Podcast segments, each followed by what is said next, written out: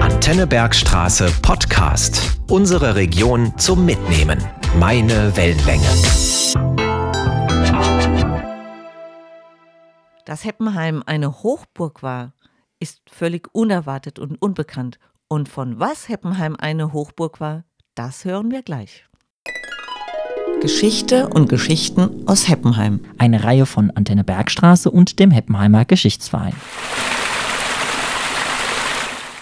Heute haben wir die Geschichte der Heppenheimer Mühlen zum Thema. Mein Name ist Andrea Falk und mir gegenüber sitzt Hermann Müller, Schriftführer im Heppenheimer Geschichtsverein. Herzlich willkommen, Hermann. Hallo, Andrea. Hermann, wenn ich dich als leidenschaftlichen, engagierten Mühlenforscher bezeichne, ist das nicht übertrieben. Du hast in den letzten zwölf Jahren sehr viele Puzzleteilchen zur Heppenheimer Mühlengeschichte zusammengetragen. Dabei bist du auch auf deinen Namensvetter, den Müller, Hermann Müller, gestoßen und das hast du mir mal bei einer Mühlenführung erzählt. Das hat dich zum Schmunzeln gebracht, ja. Aber ist weder verwandt noch verschwägert mit dir? Ja, das stimmt. Dieser Fund hat mich allerdings sehr gefreut. Das war mal kurz vor Weihnachten und für mich wie ein ganz besonderes Weihnachtsgeschenk. Ich fand diesen Müller als Besitzer der Schäfersmühle am Stadtbach äh, in einem Abgabenbuch von 1480. Aus dieser Zeit gibt es in Heppenheim fast keine Dokumente. Da ist dieses Abgabenbuch äh, für die äh, Forschung und besonders auch für meine Mühlenforschung äh, sehr wertvoll. Du sagst, Heppenheim war eine Mühlenhochburg. Was macht Heppenheim eigentlich so besonders dafür oder was machte Heppenheim so besonders dafür? Ja, Heppenheim war in der Tat äh, eine Mühlenhochburg. Das war aber in der Stadt mehr oder minder unbekannt. Heppenheim kann auf mindestens 800 Jahre Mühlengeschichte zurückblicken und war da äh, tatsächlich eine Mühlenhochburg. Dies wurde erst in, in, den letzten Jahren durch die intensive Mühlenforschung so richtig sichtbar. Heppenheim hatte nicht nur eine außergewöhnlich hohe Anzahl von Mühlenstandorten, die Vielfalt der Mühlen war ebenso eine Besonderheit. Das, das hört sich spannend an, Hermann, und es ist ja gut, dass man dann darüber forscht und das dann einfach mal öffentlich macht. Und lässt sich denn die Anzahl der ehemaligen Mühlen beziffern? Wie viele Mühlen gab es denn im Heppenheimer Stadtgebiet? Ich habe bisher 74 Mühlenstandorte erfasst und kenne noch rund 50 weitere Erwähnungen von Mühlen, bei denen der Standort nicht lokalisiert werden konnte. Ich gehe heute von über 80 Mühlenstandorten im Stadtgebiet aus da an vielen Standorten mehrere Mühlen mit unterschiedlicher Funktion, zum Beispiel Mahlmühle, Ölmühle, Sägemühle, äh, in Betrieb waren, können mindestens 128 Mühlen als Antriebsmaschinen unterschiedlicher Art nachgewiesen werden. Ich habe jetzt hier einen Plan in der Hand auf dem sind alle bekannten Standorte der Mühlen in Heppenheim und der Mühlen in der Umgebung eingetragen. Der Plan ist übrigens im Heppenheimer Touristbüro in der Fußgängerzone in der Friedrichstraße im Stadthaus erhältlich. Sag mir doch mal, wo waren die Mühlen denn zu finden? 62 der über 80 Mühlenstandorte lagen an Bächen und die Mühlen waren dementsprechend Wassermühlen. Sie verteilten sich auf fünf kleine Bäche. Die Mühlen waren wie Perlen an einer Kette aufgereiht. Der Abstand von einer Mühle bis zur nächsten war meist gerade so groß, dass die notwendige Fallhöhe für den Betrieb der Wasserräder erreicht wurde.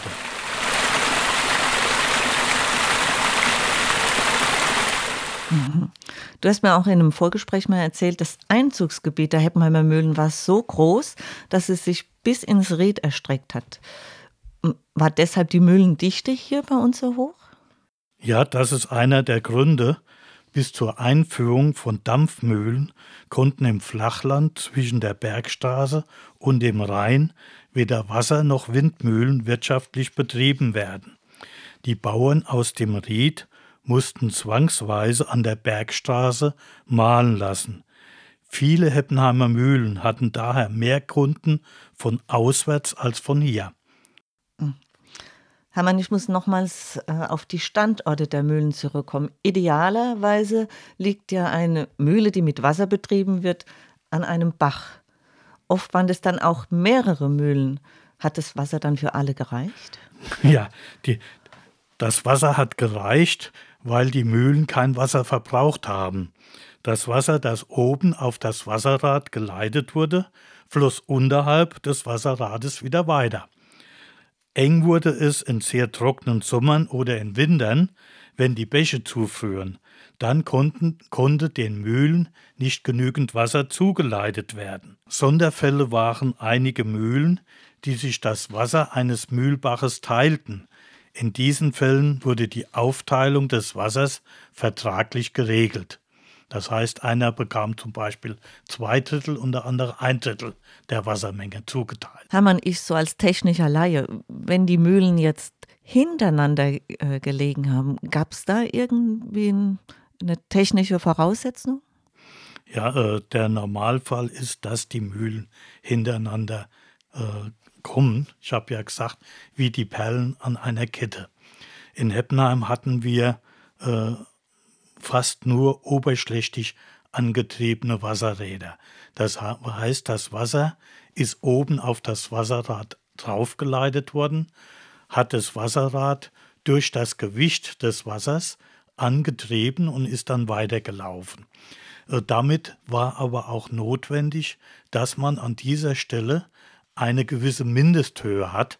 Äh, und äh, das hat letzten Endes den Abstand bestimmt von einer Mühle bis zur anderen, dass immer wieder genügend Höhenunterschied an dem Mühlbach oder an dem Bach äh, zu verzeichnen war.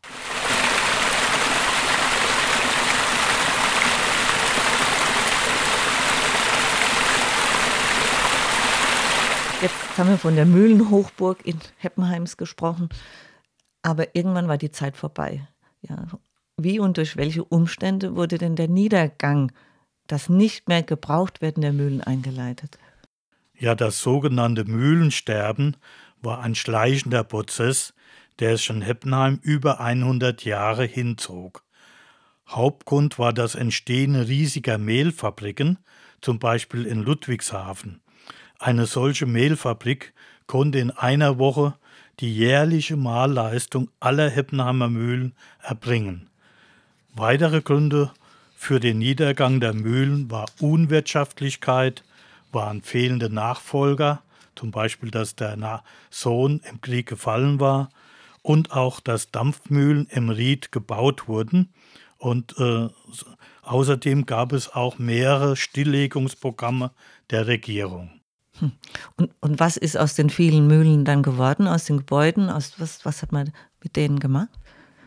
Äh, da es damals äh, ja keine äh, Elektromotoren oder andere Dinge gab, war die Wasserkraft sehr wertvoll. Man hat also versucht, die Wasserkraft der Mühlen weiter zu nutzen. Im günstigsten Fall wurde die Wasserkraft dann in Fabriken genutzt. Einige Mühlen wurden auch Gasthäuser. Haben wir in Heppenheim einige Fälle. Weitere Mühlen wurden zerstört in Heppenheim zum Beispiel die Weiersmühle durch einen Bombenangriff und äh, viele Mühlen wurden abgerissen. Mhm. Aber guck mal, gerade die Nutzung der Wasserkraft, das ist ein ganz aktuelles Thema. Jetzt, gerade in, in, in unserer Zeit, heute bräuchten wir das ja wieder, dann können wir ja ganz regionale Strom erzeugen, aber das wird ja gar nicht angedacht. Äh, das ist auch heute zwar eine gute Idee, aber praktisch nicht umsetzbar, weil die Bäche heute sehr viel weniger Wasser haben, das Wasserrecht sehr verschärft wurde. Das heißt, es, äh, und äh, durch Anforderungen an die Mühlen kann hier zumindest in Heppenheim eine Wassermühle nicht wirtschaftlich betrieben werden. Ich muss noch mal auf deinen Nachnamen zu sprechen kommen. Du heißt Müller mit Nachnamen. Also liegt dir der Beruf des Müllers irgendwie in den Genen? Hat das äh, familiäre Tradition? Eigentlich nicht. Der Beruf des Müllers äh, liegt mir nicht in den Genen, da ich unter meinen vielen Vorfahren nur wenige Müller habe. Äh, ich bin über die Familien- und Heimatforschung zur Mühlenforschung gekommen. Dabei interessiert mich die Mühlengeschichte außerordentlich, da sie sehr facettenreich und spannend ist. Danke für diese Ausführungen, lieber Hermann. Äh, das waren jetzt die ersten Einblicke, die, die du uns zur Heppenheimer Mühlengeschichte gegeben hast. Aber das Thema Mühlen, das ist so umfangreich und deshalb wird es noch in weiteren Aufzeichnungen zu Gehör kommen. Dann äh, werden wir spannende Einblicke zur Spurensuche nach Relikten der Mühlenzeit und zum Mühlenrundweg bekommen. Liebe Zuhörer, seien Sie gespannt auf weitere Themen zur Heppenheimer Geschichte. Wir hören uns wieder.